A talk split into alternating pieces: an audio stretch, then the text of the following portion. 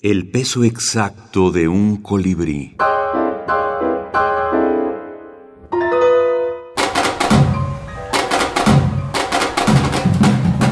Fútbol y minificción. El gol.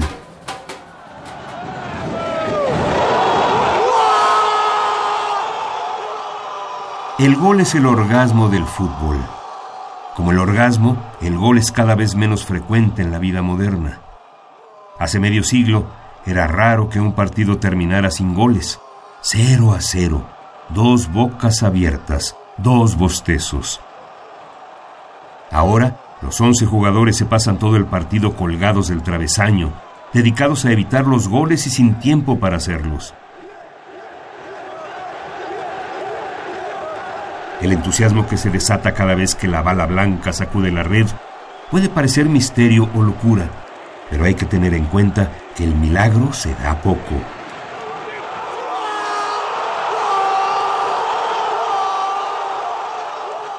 El gol.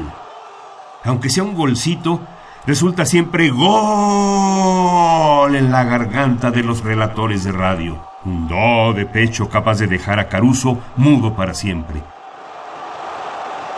Y la multitud delira y el estadio se olvida de que es de cemento y se desprende de la tierra y se va al aire.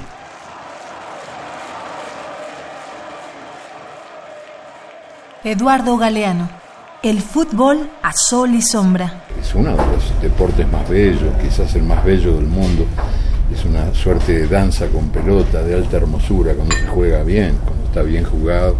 Y es una, la pasión colectiva más indudable, la única religión que no tiene ateos en el mundo, ¿no? y la que más pasiones desata, la que más dinero da de ganar, la que más prestigio político aporta a sus dirigentes, y bien lo sabe Berlusconi, que si no fuera por el fútbol no estaría donde está, hay tantos otros dirigentes más.